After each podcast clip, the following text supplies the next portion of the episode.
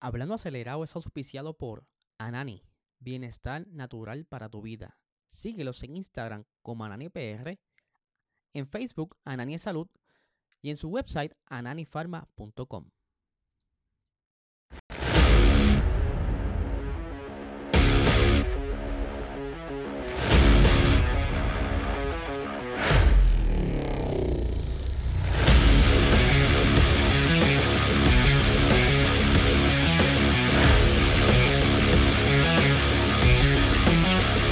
Saludos amigos Fiebre, bienvenidos a todos a otra edición más de Hablando Acelerable. Habla Eliezer, ya estamos aquí ready para prepararnos al último fin de semana de carrera. Mañana, oigan bien, mañana no va a haber el podcast, pero por la noche, a eso de las 9 de la noche, será la segunda ronda de la Liga de Fórmula 1 de Puerto Rico Esports F1 League, que voy a estar ahí narrándola, pero no habrá podcast, así que regresamos el viernes con todas las novedades que estarán saliendo sobre eh, para el Gran Premio de eh, Abu Dhabi. Pero, pero no quiere decir que si salga alguna novedad no la estemos compartiendo tanto en nuestras redes sociales Puerto Rico Racing Sports como en nuestro website hablandoacelerado.com. Así que ya lo saben, por supuesto, este podcast es auspiciado por el mejor cannabis medicinal de Puerto Rico, Anani. Si estás buscando bajar los niveles de estrés, ansiedad, dolores musculares, saciar la sed, Busca estos productos de alta calidad en tu dispensario más cercano. Síguelos en Instagram como Nani PR y en Facebook Nani es Salud. Y por supuesto, contamos también con el auspicio de El100 Otero. Si estás buscando mejorar tu negocio, tu estrategia de negocio, tu eh, estructura de, negocio, eh, escríbele a los muchachos de El100 Otero, ya sea en su website o en su Instagram para que entonces puedan eh, organizar una reunión y ponerse de acuerdo para ver de qué manera puede ayudarte en tu negocio. Así que ya lo sabes, eh, vamos a ponernos al día porque hay un par de cositas eh, durante el día de hoy y hay que discutirlas rápido. Vamos a meterle, perdón, ¿qué sucede con la web? La web acaba de hacer un anuncio que van a estar incorporando el Virtual Safety Car, sí, lo han escuchado bien, lo que llevan utilizando en la Fórmula 1 ya por varios años.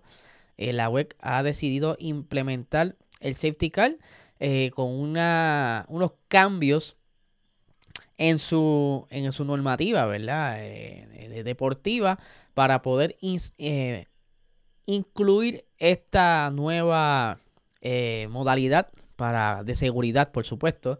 Eso lo acompaña el artículo 14.7 que busca entonces mejorar, como siempre, la, la, seguridad en la pista para así permitir tener intervenciones más seguras durante cierta, cierto tipo de accidente, porque normalmente los virtual safety cars cuando es un, un incidente leve, ya cuando entonces eh, hay una situación mayor, pues sacan el safety car completo Pueden encontrar el, escrito completo en nuestro website hablandoacelerado.com. Eh, por otra parte, nos quedamos en la web eh, hablando de las novedades porque acaban de confirmar el día de hoy el fichaje de Mick Schumacher, como bien aquí estábamos reseñándolo ya hace semanas, que las altas probabilidades de que lo filmaran estaban ahí. Bruno Farmín estaba bien contento por su desempeño en los pasados tests eh, que ya están haciendo, Alpine ya está haciendo los tests eh, de resistencia. ¿Qué quiere decir esto? Que han estado corriendo durante 30 horas con una meta de alcanzar 5.400 kilómetros. En la pasada prueba hace unos días no lograron eh, llegar a esa marca, pero sobrepasaron los 5.000 kilómetros. ¿De qué funciona esto? ¿Qué, ¿Qué, puede probar esto? Que su Hypercar pues, no tenga ningún desperfecto mecánico, que todas las piezas sean de alta fiabilidad para así entonces estar ya retando ese Hypercar para lo que será el comienzo de la WEC del 2024. Y oye, estos únicos anuncios no han sido los que han estado corriendo hoy. También anunciaron el fichaje eh, de otro ex piloto de Fórmula 1, Robert Kubica, que en un momento dado fue una estrella cuando estuvo en su equipo BMW, que estuvo cerca de filmar con equipos grandes y que ahora Ferrari lo quiere incorporar dentro de su gama de proyectos Hypercar que estará conduciendo un tercer eh, Hypercar en el, 2024. O sea, actualmente tenían dos. Ahora tendrán un tercer Hypercar, por lo que Robert Kubica va a estar ahí corriendo eh, en, la, en el nuevo calendario de, la WEC 2024, que por cierto hoy eh, lanzaron oficialmente el calendario. Voy a discutirlo aquí por encimita. las fechas, más o menos ahí, ya luego le estaré compartiendo un, una imagen con el calendario. La primera fecha es el prólogo, el 24 y 25 de febrero del 2024. La primera ronda es en Qatar. El prólogo también de igual manera será en Qatar, será en marzo 2. Eh, la ronda 2 será en Italia, eh, las 6 horas de Imola, en el 21 de abril. La tercera ronda, Bélgica, en Spa-Francorchamps, por supuesto, con sus 6 horas.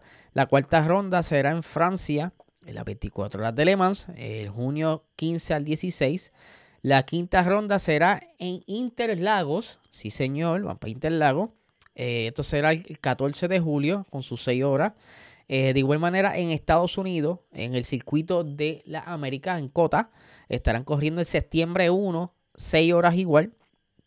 Eh, la séptima ronda será en Japón, en el circuito de Fuji, las 6 horas, el septiembre 15, y la última ronda, como de costumbre, en Bahrein, el 2 de noviembre, con las 8 horas de Bahrein. Así que ya, ya saben más o menos qué estará pasando en, eh, en las carreras de resistencia. Pero, oye, en estos días también confirmaron el fichaje de el señor Nick Debris, quien estuvo también en la Fórmula 1. Eh, no pudo hacer lo necesario para quedarse en Alfa Tauri, pero no se quedó fuera de las competencias. Mucha gente se ha preguntado, no, pero el muchachito no iba a estudiar en Harvard. Oye, estamos a, la vanguardia de la tecnología. Hoy día se puede estudiar virtual, así que no hay que estar presencial en un salón de clase eh, y mucho más Harvard que tiene un montón de, de cursos online, así que puede que en los días que no esté corriendo practicando esté dedicándole unas horas a su estudio. Para que entiendan, al igual que el señor eh, Nicolás Latifi, pero en este caso Nicolás Latifi no está corriendo todavía. Nick sí va a correr en el equipo Toyota. Así que esto está más interesante aún. Y ya que mencionamos a Alpine, vamos a una, una noticia bien interesante que surgió durante la tarde de hoy. Y es que hace tiempo atrás estuvimos hablando sobre eh, eh, Aston Martin que habían eh, vendido una parte, ¿verdad? De lo que eran la, las acciones al grupo Artos. Iba a hablar del PIN, pero se me atravesó la foto esta. Ya lo seguí de largo. Artos, eh, ¿verdad? Y mucha gente había comenzado a especular que posiblemente iba a vender el equipo, o sea, el equipo como tal y que ya Lawrence Stroll no iba a estar participando de lo que iba a ser entonces era del equipo y que ya se iba a salir y que eso iba a conllevar también la salida del señor eh, Lance Stroll, pero así no es. Mira, por aquí tengo varias personas saludando. Yo aquí envuelto no había puesto. Aquí tenemos por ahí. Seguro Danida López por ahí. Tenemos también al Gelson. Lo que deben hacer es crear autos iguales en todos los, con todos los pilotos. Esto me imagino que es para la resistencia. Y por acá dice eh, no como hace Red Bull. Oh, entiendo, esto ya es Fórmula 1. Ok. Continuando acá, como les decía, la, eh, estaban especulando la posible salida de lo que era entonces eh, el señor Lawrence Stroll y su hijo de la Fórmula 1, pero eso no es así, ¿verdad? Eh, ya parte de su, de su personal, ¿verdad? Está confirmando que no saldrá y me refiero a uno de sus directores eh, de Aston Martin, me refiero al director general Jeff Slack, que dice lo siguiente. Lawrence Stroll lo tiene todo, no se va a ir a ninguna parte. No se trata solo del equipo, también tiene una cosa llamada Aston Martin Lagonda, que es una parte muy importante de su vida. El equipo es la plataforma de marketing de Aston Martin Lagonda y por supuesto Lawrence es un tipo muy rico. No es cuestión de capital, o sea que el señor el billetú tiene chavo y que no, te, no, no se va a ir de, de, la escudería como tal, como se estaba hablando, eh, hay muchas posibilidades de que se quede entonces, que entonces lo que están haciendo son simplemente movimientos estratégicos para mejorar la plataforma de Aston Martin, ya que aparenta ser también que ese nuevo grupo que acaba de hacer la adquisición, eh, que es el grupo Arctos, eh, tiene vasta experiencia ya en varias organizaciones como la MLB, NBA, NHL, MLS, que eso pudiera ayudar entonces eh, de cierta manera al equipo, maybe con marketing, eh, la estructura tal del, equipo. Así que vamos a ver cómo está esa cosa. Mientras, ahora sí, señores, ahora sí que sí. Eh, hablando de Alpine, bien sabemos que hace tiempo atrás no se estaba hablando de que Alpine no tenía la potencia suficiente y estaban ya buscando la manera entonces de que la FIA los ayudara a encontrar la manera más fácil quizá o una, parte justa de balancear entonces los motores, la, la, potencia de motores, algo que estuvo en discusión durante el mes de julio, pero como que quedó en nada y que eh, muchas personas se, se, preguntaban qué habrá sucedido con esto, pues eh, hoy surge una información sobre este eh, tema en específico donde hay un comunicado por parte de Bruno Farming explicando el por qué, ¿verdad? Ya como que desistieron de la idea de hacer eh, algún tipo de evolución a su motor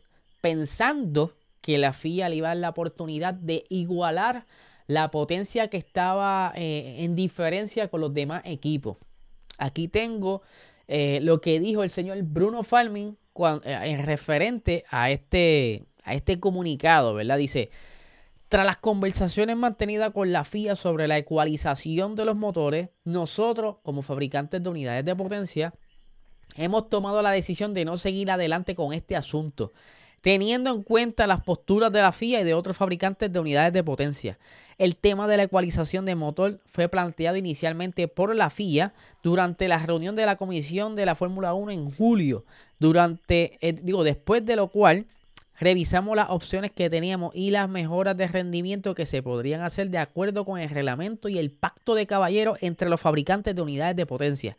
Rápidamente llegamos a la conclusión de que no merecía la pena nuestro tiempo y esfuerzo. Además, para un aumento de rendimiento tan pequeño, eh, sería una distracción en nuestro esfuerzo hacia el desarrollo del proyecto de la unidad de potencia del 2026. O sea, que al parecer la FIA no les hizo caso. Decidieron entonces, pues, mira, ya de para qué gastar tiempo y saliva. Es mejor entonces eh, continuar con eh, los proyectos de, por delante para quizás recuperar terreno en el 2026, aunque ellos dicen que van a enfocarse mucho en este tiempo en lo que es entonces la parte eléctrica del motor y eh, para el 2026 el, el, su combustible sostenible para entonces encontrar quizás una oportunidad de eh, acortar distancia en cuanto a potencia a ver que entonces puede al, eh, Alpine encontrar camino porque aerodinámicamente lo han estado haciendo han estado dando unas muy buenas batallas en las pasadas carreras eh, han pasado situaciones de estrategia, pero eh, vamos a ver qué pasa. Y quería terminar este episodio con un detalle interesante, un datito curioso. Ustedes saben que el señor Charles Leclerc últimamente no ha podido convertir ninguna de sus poles en una victoria. Y eso es normal, No es tanto para echarle fuego, fango al piloto. Eh, poniendo de ejemplo, el mismo Lewis Hamilton eh, tiene 103 victorias, pero de en esas 103 victorias, en esa carrera que ha tenido Lewis Hamilton, ha tenido 43 poles que no pudo convertir en victoria. ¿Qué pasa? Charles Leclerc está por alcanzar el récord de Sebastian Vettel en no, ¿verdad? no poder convertir una pole en una victoria. Actualmente el señor Charles está en el quinto puesto de un top 10 que hay. Eh, perdón, de un top 15, de un top 15, está en el puesto 5 con 19 poles que no ha podido conseguir en victoria. Actualmente eh, solamente tiene 5 victorias. Eh, está por alcanzar a Sebastián Vettel que tardó, ¿verdad? Tuvo 26 poles que no pudo conseguir en victoria. Pero tiene 53 victorias, ¿verdad? En su carrera. Eh, posiblemente remontó y cositas así. Esos son los detalles bien interesantes que es por eso que hay otros pilotos que tienen mejor récord que tan pronto tiene la pole, quiere decir que tiene más posibilidades de victoria. Así que un dato curioso ahí para que terminen el podcast de lo más tranquilo y contento. Y ustedes saben ya, como les dije, mañana no tendremos episodio eh, de podcast, lo tomaremos de descanso, eh, ya que es feriado acá en Puerto Rico y todo lo demás, pero como les dije, pueden estar pendientes en nuestras redes sociales por si ocurre alguna eh, noticia importante o en nuestro website hablando acelerado. Así que, Corillo, nos vemos mañana por la noche. Oh, espérate, espérate. Y esta noche tenemos episodio nuevo de, de La Fiebre Podcast con Osvaldo Frigel, que nos va a estar contando sobre el evento de Fast or el próximo 2 y 3 de diciembre. Así que, Corillo, ya lo saben, esta noche a las 8 de la noche, perdón, 9 de la noche, 9 de la noche de Puerto Rico eh, episodio nuevo de La Fiebre Podcast. Y mañana a las 9 eh, de la noche también, la segunda ronda de la Liga de Fórmula 1 eh, Esports F1 League. Así que, Corillo, ya lo saben, que tengan excelente tarde.